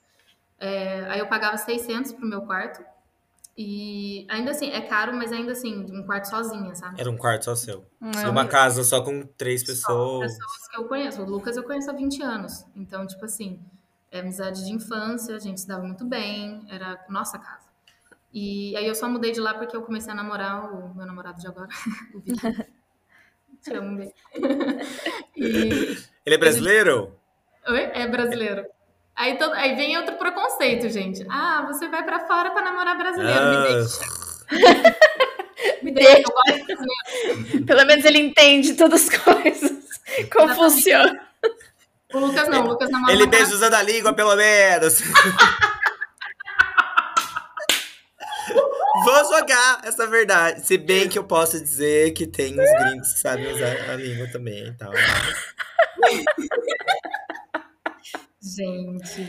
Olha a Priscila vermelhíssima! Tô com vergonha agora. É assim, prima. Mas eu sei que eu só mudei de lá porque era, assim, um lugar excelente, né? Você tá com, eu tava com a minha família. E só mudei de lá por causa do meu namorado. E a gente mudou pra uma casa que a gente morou com o irmão dele, o namorado do irmão dele. Também era ótimo, porque é família, né? Uhum. Aí a gente só acabou mudando de lá porque o irmão dele foi para os Estados Unidos, só passar uma temporada lá. E a gente veio pro Brasil. E era a época de entregar a casa mesmo. E aí a gente voltou pra cá e alugou um apartamento só nós dois. Que também foi Legal. muito É gostoso. A diferença, né? Nossa, demais. E a gente veio no, no comecinho do boom do, negócio de dar esse problema de conseguir alugar casa. Porque agora é impossível você achar alugar casa. E a Olha. nossa sorte é que ele também tem cidadania italiana. Então, nós dois é, som- é, somos europeus e aí é muito mais fácil de alugar casa. Mas para quem vem, que é brasileiro, estudante, é, é praticamente impossível alugar uma casa. Porque ninguém confia, Caramba. não vem sem emprego, sem nada. Como é que você vai alugar uma casa assim? É. E, e a gente deu muita sorte que os dois têm e a gente conseguiu, mas demoramos 20 dias para conseguir mudar e achar uma casa tudo certinho. E. Pri, vamos falar uma coisa que é boa. Eu sempre acompanho você, você está sempre num país novo, viajando, passeando. Isso é mesmo normal? Ou vocês estão sempre se planejando para isso? É tudo muito fácil aí? Como que é? Olha, nesse ponto, eu acho que é muito fácil, sim. É, a gente se planeja tudo. É, tem hora que aperta, porque tem hora que fala assim, né? A gente vai viajar mesmo? Tá sem grana, né? Ah, mas vamos, vamos mesmo assim, vamos. Pois a gente dá um jeitinho. Porque acaba sendo uma passagem assim, é 30 euros ida e volta. Aí você fala, passagem é 30 Nossa, A gente dá um jeito de se virar lá, entendeu? E Aham. às vezes é muito barato. É, por exemplo, é, quando, quando a quarentena acabou, né? Porque a quarentena foi um. A gente ficou preso, preso mesmo. Aí a gente foi pro, antes de ir pro Brasil, a gente foi para Bruxelas. E Bruxelas eh, não é barato, mas mesmo assim é barato. Porque a passagem, acho que a gente chegou, eh, a gente pagou 30 euros e de volta. Conhecemos tudo lá, bebemos pra caralho. que delícia. E foi demais, assim. E depois, na hora que a gente voltou, ainda a gente foi pra. Pra onde que a gente foi, gente? Nem lembro mais. Foi pra. de Dinamarca? Foi pra Dinamarca. Aí a gente foi com dois amigos a mais. Alugamos um hostel e pagamos, eu acho que 20 euros cada um à noite. Então é, é- é barato, assim, se você dá. Ou seja, por exemplo, com 200 euros dá pra fazer uma viagem ok. Dá, dá pra fazer uma viagem ok. Você paga 30 euros ida e volta, paga 30 euros por noite num hotel. E aí a- a- o transporte público, na maioria dos países, é muito fácil. É, tem, dá pra andar a pé, se você, porque aí você tem que ver o custo-benefício. Ou você fica no hotel longe e usa transporte, ou você fica num hotel no centro e não usa transporte nenhum. Uhum. E normalmente dá elas por elas. Então a gente às vezes Uhum. prefere ficar no centrão e não usar transporte. Ou às vezes, que nem Londres, não tem como, você tem que usar transporte de qualquer jeito. A gente pagou 16 euros ida e volta para Londres. Nossa. Olha. Mas é que Londres tá pertinho também, né? Pertinho. Mas é caro para comer, é caro para beber, enfim. Mas se você colocar na cabeça, olha como eu e minha mãe viajam, né? Quando ela veio, é, a gente veio junta, em 2015 ela veio me buscar. A gente foi para Paris e a gente falou assim: eu quero experimentar esse café e esse restaurante, a gente vai comer isso e isso. Beleza. A gente ficou no hotel, pagou 40 euros a noite. E depois a gente ia no supermercado, comprava as coisas para fazer lanche e essas coisas, e iam pro, ia pro hotel, pro, pro café ou pro restaurante e gastava para aquilo que a gente queria experimentar, entendeu? Então, se você Uhum. planejar dessa forma, você consegue viajar e experimentar o que você quer. Você não precisa desbanjar e ir para todos Uhum. o tempo todo. É. Tem supermercado, tem lanche, enfim, tem coisas baratas, né? Eu fiz esse rolê em 2019, eu fui com meu primo e com a namorada dele. Só que a gente não fez com de avião, a gente fez de ônibus. Então, a grana que a gente pagava a passagem, a gente pegava à noite o ônibus, aí a gente dormia, então não gastava um hotel. É isso, é isso. E Essa fomos última, planejando assim. essa última Que que eu fiz foi agora, esse final de semana. A gente foi para Barcelona. Olha quanto que eu gastei. A, a- a gente gastou mais na passagem, porque agora é alto, tá entrando o alto verão, então vai ficando bem caro. Tipo, Grécia fica Aham. 300 euros e de volta. É um lugar que eu queria muito ir, mas não dá. agora não dá. E a gente foi para Barcelona, a gente pagou acho que 70 euros a, a 100 euros, uma coisa assim de, de volta na passagem, que aí já é mais caro. Porém, de estadia, a gente pagou em hotel, hotel, não era hostel nada, 37 euros a noite. Olha. Tranquilo. E no transporte, a gente pagou 26 euros para usar por 72 horas livre. Então, a gente pagou 26 euros no transporte para todo lado, de metrô, de ônibus. pra 26 qualquer lado. vocês dois? 26 cada um, mas Cada é um. por três dias. Tá. 26 Que dá, daria. É, menos de uns 10 sete, reais por dia. é. Hum. Mesmo. 7, 8. Nossa, vale muito a pena. Ainda mais ganhando em euro. É, isso que eu ia perguntar agora. É, por exemplo, no Brasil, com. Vamos pegar um salário de dois mil reais. É um salário que você já vive apertado, né? É, se você tiver que pagar aluguel, contas, comida, e aí não dá para você fazer uma viagem, por exemplo, é, com tanta facilidade, né? Por exemplo, a gente está aqui em Mojimirim, ah, vou para Florianópolis. Não é tão fácil, você tem que fazer um Cara. planejamentozinho. É. É, aí, ganhando, tipo assim, um salário mínimo ou dois salários mínimos, dá para ter uma vida tranquila? Dá. É, eu, quer ver? Na TK Max eu ganhava bem menos, assim, do que eu ganho agora. Porém, mesmo assim, dava para juntar grana, pagar aluguel e conseguir planejar a viagem. E porque as viagens são muito baratas. É, como eu falei, na, a passagem acaba sendo barata. Se você pesquisar, se você planejar, dá para você fazer uma viagem bem barata. E assim, E comendo bem no dia a dia, tudo isso? Comendo, assim, depende do seu foco. Esbanjar na viagem, você vai ter que comer miojo. A pizza fresca que a gente fala. Não, comendo bem no dia a dia, eu digo é, em casa. É, tem, tem que fazer comida, tem que fazer comida, porque a gente, que nem e meu namorado, a gente faz comida, dá- dura uns 3, 4 dias, e a gente almoçando e jantando e levando ainda, é, levando, trazendo pro trabalho para almoçar, né? Aí acaba ficando mais barato. Porém, te- tem gente, assim, né, que o meu amigo, por exemplo, o Caio, ele falava que ele comia pi- é, Tesco Pizza, né, que a gente, na época ainda era mais barato, agora ela tá mais cara, então a gente tá comendo Lidl Pizza. 60 centavos era na época, né? Então você comprava uma Olha. pizza, comprava um tomate, um queijo, dava uma, uma recheada mais nela ali e tava de boa. Então ficava uma coisa barata para comer. Se você quiser, quisesse economizar, você, né, Vai cortava. pra esse lado. E, mas não, dá sim. Eu vejo muita gente assim que é estudante, porque estudante aqui é, é, é muito pior assim a parte de dinheiro, porque eles têm que pagar tanto a escola quanto às vezes renovação e é muita grana. É muita grana que tem que juntar, tipo, que é mil euros, dois mil euros. Aí é à vista, né? Eles não dividem. Não, é tudo à vista. Aqui nem, nem até tem cartão de crédito, mas é um negócio assim bem é bem estranho, nem tem. Mas é tudo à vista. Então, para estudante é um pouco mais hard, assim, mas, mas consegue. Todos eles viajam. Eu vejo meus amigos que são estudantes, eles viajam para todo lado, vão para Marrocos, vão para. Mas é. Tem que cortar algumas coisas, tem que dar uma economizada. Uhum. Mas é muito melhor do que no Brasil, nesse setor, assim, se for para comparar. No Brasil, se você economiza, economiza, economiza, você nunca tem. É bem. Nossa, falou total realidade.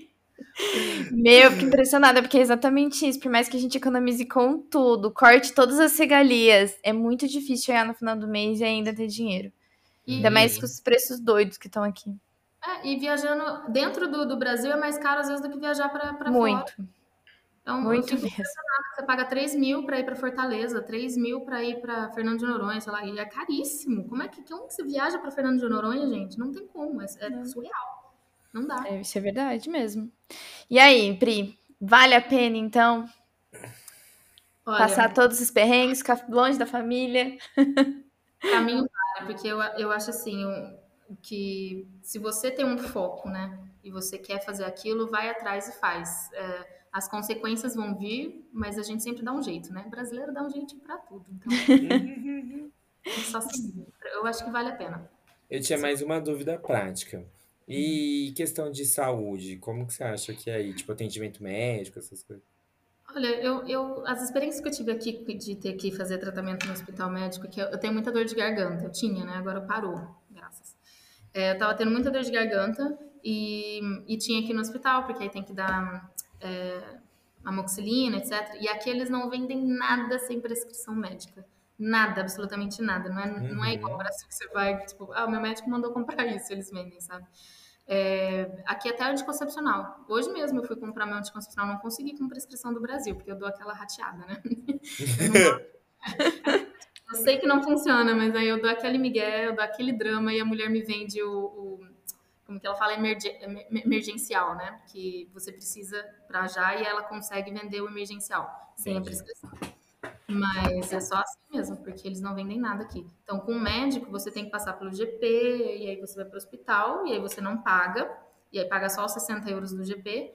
Ou O que, que é GP? GP é, é um médico da, da, da, do seu bairro, por exemplo. Tem GP para todos os lados, são mini clínicas. Hum. E aí, você vai mais perto da, seu, da sua casa. É, como se tipo fosse- uma UBS. Isso. Você tem lá, você vai fazer a consulta e ele te manda para o médico, para o hospital, dependendo do que você tem. Ele, ele é o primeiro que vai ter a análise ali do que você tem. E eu, a maioria das vezes eu não passei por GP, eu fui direto para o hospital e eu paguei 100 euros para ser atendida, mas isso sendo italiana, porque é europeia. Quando você não é europeu, você paga 300. É muito caro. Oh. E você tem a têssera? Eu tenho a testa sanitária. Ah. Itália é maravilhoso. Itália eu não tenho o que falar. A parte médica da Itália é incrível. Eu achei assim sensacional. Eu tive dor de garganta lá também. Aham. E, e eu fiquei muito mal, tava com, com as bolinhas brancas e tal. E eu fui no meu GP que eu escolhi. Quando eu fiz a cidadania, minha, a- uma das minhas amigas lá falaram: faz esse daqui que ele é legal. Eu tive problema, fui lá, foi super simpático, tentou até falar português. e aí ele, Belezinha. Ele receitou todas as coisas, foi de graça o GP, lá é, é- o médico né, é de graça. E aí eu fui na farmácia para comprar o remédio, eu tava esperando pagar. E a moça me deu de graça. O remédio Olha. de Nossa. graça, tudo de graça. E Isso quando você, dependendo do A ou B lá, quando você é empregado ou não, né? Como tava desempregada, eh, era tudo de graça. Nossa. Achei incrível. Que interessante. Eu não sabia que a Itália era de graça, as coisas assim.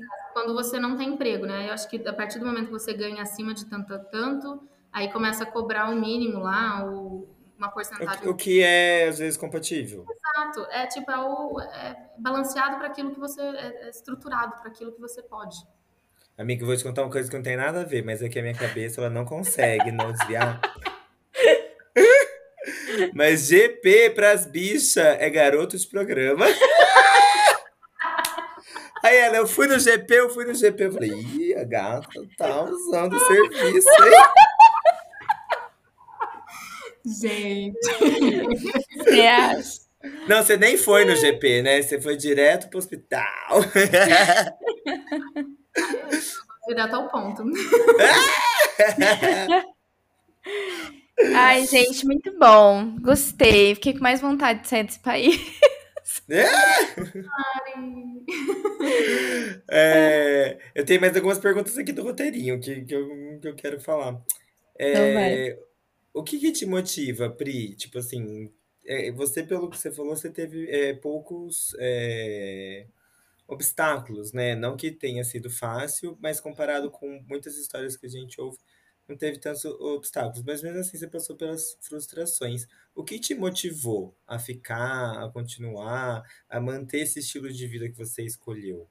Para respeitar seus sonhos de criança. Eu acho que é isso. Eu acho que é a, a ânsia de, de chegar ao que eu quero. Porque eu, eu sou da, da seguinte filosofia: é melhor tentar do que nunca ter tentado, né? Se, você, se eu não suceder no que eu estou tentando fazer, pelo menos eu tentei. Então, eu não quero viver a minha vida inteira com um sonho de 10 anos de idade, falando, nossa, eu nunca tentei fazer o que eu queria. E se tivesse dado certo? Eu não quero viver no e se. Então, o que me motiva a ficar aqui e tentar é isso. Eu não quero viver no e se. Ah, se eu tivesse ido para lá, se eu tivesse feito isso ou aquilo. É terrível. Eu quero tentar e falhar, entendeu? E para mim isso Uhum. não é falha, é- já é sucesso. E é isso. O que me motiva é isso. Acho que é um caminho também, né, Pri? A gente tem que passar por diversas coisas até a gente atingir o objetivo. E assim, uma coisa você já conseguiu, que foi sair do país e tá aí há três anos, sabe? Sim. E Querendo ou não, rolou uma estabilização, né? Nossa, com certeza, porque é, muitas pessoas desejam sair e não conseguem. Ou tentam ficar aí, e sentem falta da família, ou não conseguem emprego e tem que voltar. E eu acho que, assim, o- todo mundo deveria ter essa experiência, igual ser garçonete. É diferente, é um ponto de vista diferente, você tem aprendizados diferentes, você abre muito mais a mente, você começa a ter mais respeito pelas pessoas, você começa a ter mais aceitação das pessoas, porque eu acho que o que falta às vezes, que a gente fica com aquela coisa fechada, que nem a, a sociedade impõe pra gente que ah, você tem que casar, tem que ter filho antes dos 30.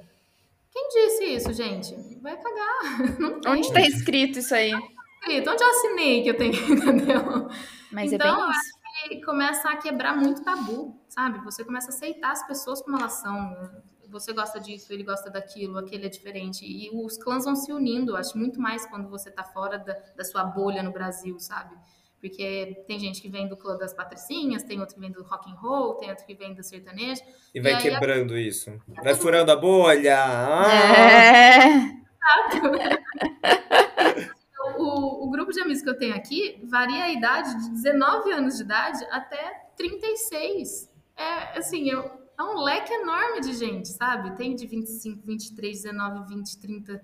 É, é, e todos se dão bem, todos, é, é, todo mundo se aceita. Então é, é, é bacana isso. Eu acho que é uma visão que todo mundo deveria ter sobre as pessoas, sobre o ser humano, sabe? Ô, Pri, linkando um pouco com isso que você está falando sobre as diferenças, é, e pensando não nesse contexto que você está agora, mas o contexto de onde você veio, de onde você começou lá em São João e as pessoas de onde você estava. É, e olhando agora, o que, que você diria que é o lado bom de ser diferente, de você ter acreditado na sua diferença e ser quem você é? Qual que é o lado bom de ser diferente? A liberdade que você coloca para si. Porque quando você aceita o que você é, não importa o que o outro pensa, não importa o que as pessoas falam, você faz o que é divertido para você, o que se encaixa na sua vida e o que você quer fazer. Então, a liberdade que você é, coloca na sua vida depois que você aceita é, é, assim, não tem outra coisa que possa te dar isso. É verdade. Maravilhosa. Vocês sentiram o silêncio, porque ficou todo mundo reflexivo, que todo mundo ó, Né? só bateu assim, dois tapas na cara, o silêncio. É, é. É. Ô, Pri, agora quem estiver ouvindo a gente, pode ser a Mariana também, e, e quer mudar de país, que dica que você daria, assim, sabe, é, para essa pessoa, para começar, primeira coisa, assim. Primeira coisa, eu acho que é foco. Eu acho que tudo na vida, tudo, qualquer coisa que você queira, você tem que ter foco. É isso que você quer? É o que a. É, é o que. Olha, é muito interessante. Tem uma psicóloga que ela chama Til Swan. Ela é americana e ela tem esse programa de autoaceitação, de entender os seus lados, que nós somos fragmentados, que nós temos várias personalidades, que ninguém é uma coisa só, que uma hora você vai gostar disso e outra hora você vai gostar de outra coisa. A gente muda o tempo inteiro. E interessante disso é que ela fala que é, tem um lado nosso que às vezes nega o que a gente quer. Então, às vezes você quer tanto uma coisa e você não consegue, mas é porque você está implicando naquilo. Você está tá parando você mesmo. Então, você tem que ter um autoconhecimento muito grande. Eu acho que para começar é isso. Saber, é esse o seu foco? É isso que você quer mesmo? Tem alguma coisa dentro de você que está negando isso, que não quer? Porque tem até um exemplo simples, que tinha uma moça lá que ela faz as palestras, né? E ela falou que ela queria ter muito filho e não estava conseguindo. E mas uma parte dela não queria. E ela não estava respeitando essa parte que não queria. E Uhum. você tem que respeitar essa sua parte e entender o porquê que você não quer. Conversar com você mesmo. E aí eu acho que você liberta essa, essa- isso em você. E aí você consegue correr atrás do seu foco e, e conquistar o que você quer. Então acho que é o primeiro passo é esse. Tenha autoconhecimento. Tenha certeza daquilo que você quer e corra atrás. E, e É verdade. Nossa, eu fico muito impressionada quando a gente toma uma decisão e você começa a falar em voz alta aquela decisão, sabe?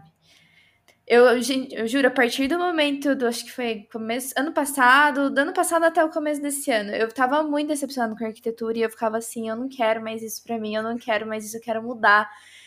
Sabe quando aparece co- coisas diferentes, assim, que, que você fala, nossa, cara, eu preciso mesmo me colocar pra fora é, as coisas que eu tô sentindo, as coisas que eu tô querendo, pra ver se as outras coisas novas chegam até mim, sabe? Externar mesmo esses, esses pensamentos. A primeira coisa é assumir, né? Porque a É. gente demora muito para assumir os nossos desejos. A gente quer, quer mascarar o tempo todo. Aí quando as pessoas perguntam, tipo, tio a tia, você não quer que nem eu. Eu não quero falar que eu quero fazer cinema, entendeu? Eu falo assim, não, gente, eu tô aqui, eu vou fazer.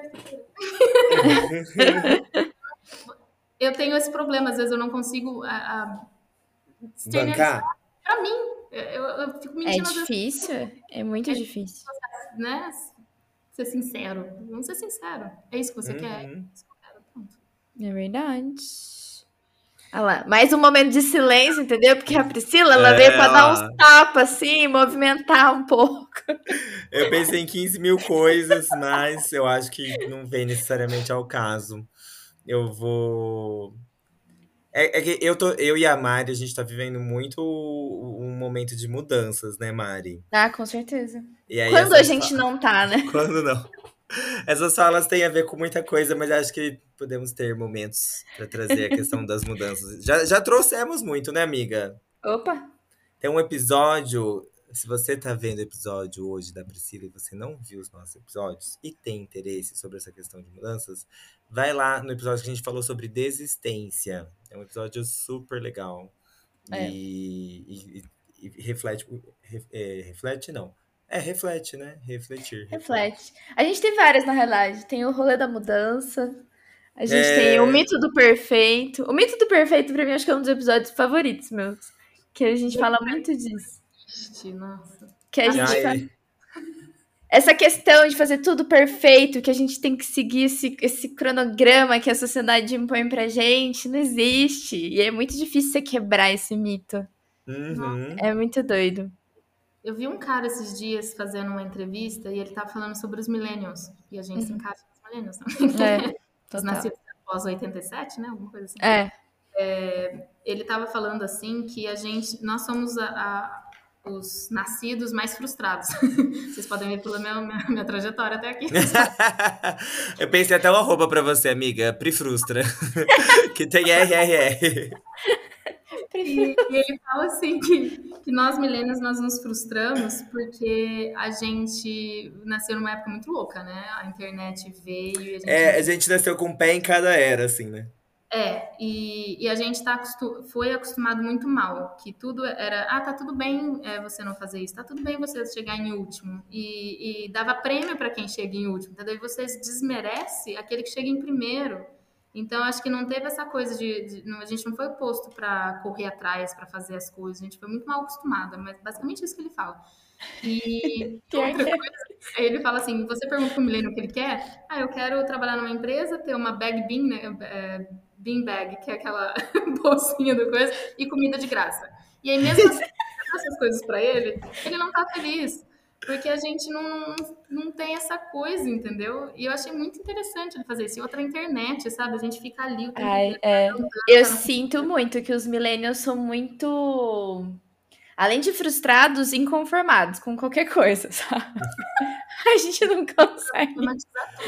Mas tem vários vieses de essas interpretações. E você tem que sempre ver quem tá analisando para para ver se não é tendencioso. Porque eu vejo uhum. muito boomer ou geração X escrever, é, desabafando sobre o que eles não gostam dos millennials. Mas essas mesmas características são muito importantes para a gente, né? Porque, por exemplo, o fato da gente estar tá frustrado e inconformado é o que leva a gente para a mudança. Uhum. Porque, ao contrário de quem veio antes, é, a gente não está entrando no emprego ficando para sempre se conformando. Conformando, é. né? Nós estamos inconformados e por isso a gente muda, o que às vezes facilita pro para o Z ou para o alfa, né? Então, e, e, eu acho que assim, é, a gente é realmente ali um, um, um, grande meião, né? Porque a gente vem do analógico, vem é, de pessoas que viveram ditaduras, pessoas que viveram as guerras, outro jeito de viver o mundo, presenciou uhum. uma mudança, mas a gente ainda tem a lembrança desse mundo. Não é que nem a minha irmã, a minha irmã não tem lembrança de um mundo sem conexão. Ah, não? E aí, não, minha irmã nasceu nos anos 2000, ela não tem lembrança ah, de mundo sem internet. 20. É verdade. Então, e a gente, e o pessoal que é mais velho, eles né, ficaram adultos e fizeram toda uma vida, né? 30, 40, 50 anos de vida sem internet. Já a gente, a gente sabe como quer viver sem internet e com internet. E, com internet. e aí você não é nem aquele grupo daqui, nem aquele grupo de lá. Mas eu, pelas minhas é, pesquisas aí, beijo, dona Patrícia Santana, sempre citada, que é uma professora minha que é pesquisadora de comportamento. É, a gente é um grupo muito grande, os millennials, né? E agora a gente está começando a ser os chefes e tudo mais. Eu acho que a gente está para viver uma grande nova perspectiva sobre ser millennial. Porque o povo tá morrendo, vocês estão falando que o povo não morre, né?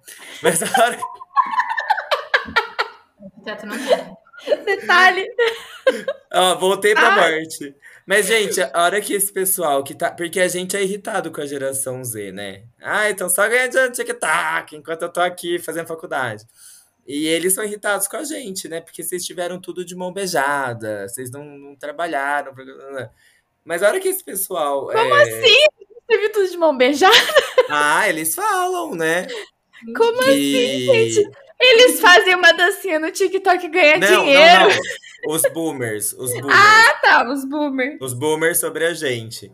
A hora que a gente é, chegar nos 40, 50 e a gente ser maior, quem vão ser os filósofos contemporâneos? Millennials. Quem vão ser os sociólogos contemporâneos? Millennials. A gente vai ter toda uma nova perspectiva sobre a, no... sobre a, no... sobre a nossa geração. Ai, filosofei, hein? Filosofou. Deu até para pensar aqui que realmente como que vai ser no futuro. é, vai ser outra coisa. Você lembra quando. Eu não sei se vocês têm essa lembrança, mas eu tenho, tipo. É, acho que era Serginho Grossman, não sei se já era Altas Horas, ou algum programa que envolvia música e cotidiano. E aí era anos 90. E aí. Ou anos 2000. E o pessoal falava assim. Aí tinha um pessoal do rock, esse, esse o pessoal de década de 60, que, uhum. que tinha 20 anos na década de 60, né? E eles falavam assim: é, porque o jovem hoje em dia não faz nada, é muito quieto, a gente não vê grandes feitos, não, não sei o que tem. Tipo, havia essa reclamação sobre a juventude na década de 90 e anos 2000, se eu não me engano. Só que tudo que estava acontecendo está sendo visto depois, né? Então, por exemplo, eu que sou viado, é, Olha só o quanto a comunidade LGBT evoluiu, abraçou, deu espaço e tudo mais. E quem fez foram esses jovens ditos que não faziam nada lá na década de 90 e anos 2000. Porque eles esperavam que fizessem como fizeram lá na década de 60. Ai, Woodstock era incrível, não sei o que tem. Se você fizer o mesmo Woodstock hoje, igualzinho do que aconteceu, não, vai ser uma merda. É, vai ser uma merda é tipo lama, é, o povo sem tomar banho. Ah, é uma é... mistura de João Rock com Rock in Rio, sem, com Lola sem... Palusa. Não, e sem estrutura. Tudo sem lugar. E, e cantando coisas que hoje em dia, às vezes até envelheceram mal. Então, tipo assim, o Woodstock faz sentido quando foi o Woodstock. Não vai ter outro Woodstock, vai ter outra coisa. Mas é, é não é uma crítica a vocês, né? Mas é uma crítica que eu jogo pro mundo. Eu odeio saudosista. Ai, na minha época. Na sua época foi bom, parabéns. Nessa época tem outras coisas. e lá também. no futuro vão ter outras coisas boas também. Uma vez eu briguei com meu pai, que ele ficou assim. Ai, porque as crianças de hoje em dia são muito ansiosas. Elas é, nunca vão saber o que foi não sei o quê, porque tem que deixar de ser ansiosas. Porque só no celular. Pai, elas não vão deixar de ficar no celular. Elas é. nunca vão brincar na terra como você brincou. Porque não é assim. Tipo, o tempo mudou, as coisas mudaram. Não vai ser. Vamos encarar? Que eu acho que tem a ver com o que você fala, né, Pri? De vamos ver de forma diferente. Vamos ser um pouco garçom e servir, entender a necessidade, entender a necessidade. do outro. É isso. Né? Nossa, você tá falando de ansiedade, aí eu, eu lembrei da, da pior fase da minha vida foi aqui na quarentena, né? E, e aqui você se Isolada e longe. só, só, uma dedo. Eu pensei na minha, a minha vida inteira, eu nunca pensei que eu fosse uma pessoa ansiosa, mas aí eu descobri que a minha vida inteira eu fui ansiosa. Por causa da pandemia. Por causa da pandemia, juro por Deus, eu tive um, um uma depressão, assim, praticamente uma depressão. E aí foi que eu procurei a minha psicóloga, perguntei pra minha amiga, ela me indicou a amiga dela, que estudou impostos, estuda a Ana. Ana. Beijo, Ana. Beijo, Ana. E, e eu me descobri uma pessoa ansiosa, controladora, é tudo, porque a quarentena me tirou o controle da minha vida. E eu nunca pensei que eu era assim, a gente não se enxerga, né? Eu acho que é quando você começa a fazer terapia, você começa a ter o autoconhecimento. Então, e quando você vai viaja fora, você começa a perceber outras pessoas, você começa a ter o autoconhecimento. E eu descobri que eu sou muito ansiosa. Agora eu tô controlada, tá, gente? Surtos assim que eu nunca pensei que eu teria na minha vida. Surtos assim de, de ataque de pânico, é, é, a sensação de morte mesmo, que você no meio da rua eu comecei a ter um ataque de pânico. Ô Pri, e, e o quanto será que isso não aconteceu com os nossos pais, mas eles só não sabiam diagno diagnosticar. É, não sabia o que, que era. É isso, a gente acha que passa a vida sem entender algumas coisas e às vezes não percebe que a gente tem algo que a gente precisa trabalhar. E graças à quarentena, que aí é o lado bom que eu tava falando com a Mari antes de gravar, que é sempre ver o lado bom das situações. Foi horrível a quarentena, foi horrível, foi horrível, não tenho o que falar disso. Mas o lado bom, no meu caso, foi que eu tive um autoconhecimento assim que eu não teria em 50 anos. Eu consegui ver muita coisa. Isso é. realmente, a quarentena fez todo mundo refletir, né? Eu acho que eu tô refletindo ainda. Eu não queria que a gente tivesse passado pela quarentena. Eu, uma vez uma professora falou assim, gente, não tem lado bom, tem aprendizados, mas é, é, esse tanto de morte que a gente teve é muito difícil ver um lado bom. É eu, eu entendo o que você coloca, entendo o que muita gente fala. É, mas sabe aquele lance de estamos todos no mesmo barco? Mas não, estamos todos na mesma chuva, mas tem gente que tá com iate, tem gente que tá só, nadando sozinha. E tá aí, tá aí a gente fala, ah, essa, o lado bom dessa tempestade é aí a pessoa que nadou sozinha, que perdeu a família inteira, né? É, o peso que pode ter. É, e tem esses aprendizados e tudo, mas e se a gente olhar de uma grande lente, muito distante, é, o, grande lance de viver é aprender, né? Uhum. É esse suposto lado bom que de toda a situação, sempre que você puder aprender autoconhecimento, né, que nem você trouxe, e poder fazer isso para sua vida e para frente, e a de quem está no seu entorno também, né? Porque não basta a gente ir para frente sozinho, é legal que as pessoas cresçam junto com a gente. Para mim, Nossa. o close é, é um close certo, um close de elegância, um close chique, relevante. Fosse chique. É isso aí, e, gente. E o que você Bom, puder. Oi. Não, eu já ia falar que a gente já pode estar tá indo pro final nosso. Sim. pro nosso Finaliza papo. Aí, Mari. Tadinha da Pri, ela deve estar tá tarde, eu tenho que ir embora, ela deve estar tá cansada. Pri. 12 horas, shift. Ó. Então, tá toda chique aqui. É, Pri, você gostaria de deixar uma mensagem para quem tá ouvindo a gente sobre o que você passou, sobre o que as pessoas. É, alguma coisa pode motivar elas, não sei, algo que ressoa bastante com você nessa sua fase? Eu acho que as coisas mais importantes que a pessoa tem que lembrar é ser ela mesma, sempre e seguir sempre o que você deseja. Não mascare seus desejos, não minta para si mesmo ou para outras pessoas. Faça o que você quer, a hora que você quer e a hora que você pode. E sempre com muito equilíbrio, porque eu descobri que sem equilíbrio você não é nada. Tratar a espiritualidade, o corpo, a mente, tudo. É... Porque sem isso eu acho que a gente não consegue fazer nada. Todas as áreas da vida estarem equilibradas. É isso aí, gente. Arrasou. Tivemos um episódio maravilhoso sobre sonhos, principalmente sonhos de infância sendo conquistados. Puxou até um pouquinho da gente aqui, né, Caindo? Ai, sim! Nossa! Eu fiquei, conforme, conforme você foi falando, Pri, eu, fui, eu, eu ia me mudar para Itália, eu não me mudei por conta da, da pandemia, né? Realmente foi bem ali. E aí eu fui lembrando dos meus passos de preparo, sabe? Então, de pesquisa, de estudo, de documentação, lá, lá, lá, lá é, que gerou muita frustração, mas gerou muito conhecimento, aprendizado. É, e quero agradecer, viu? Foi ótimo tê-la conosco. Foi muito bom ter você quadro. aqui. E nunca esperem o momento certo, porque ele nunca vai vir, viu? Ah! Isso é batata. Terminou perfeito com essa frase. e é isso aí, gente. Então ficamos por aqui. Beijão, Pri. Muito obrigada pelo convite. Amei, amei te conhecer. Ah, vou te visitar aí, a hora que você mal percebeu o teu toque, toque, toque, que era por 60 centavos. A gente vai combinar, vai todo mundo se reunir em Dublin. gente, vocês não pagam estadia, fiquem em casa. Perfeito. Era o que a gente queria ouvir, é louca.